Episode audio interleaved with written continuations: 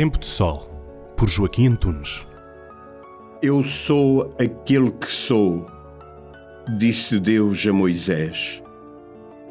De imediato, Moisés, no silêncio do deserto, prostrou-se por terra e adorou a Deus, o insondável e o indizível, porque a Deus nunca ninguém o viu, diz São João.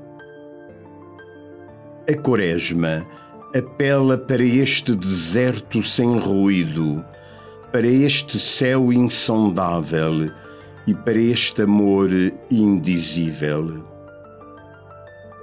Nos dias de hoje, damos por nós ofegantes, com agendas a transbordar, que nos fazem sentir que acordamos atrasados. A Quaresma recorda o apelo do profeta Oseias: Vou conduzir-te ao deserto e falar-te ao coração.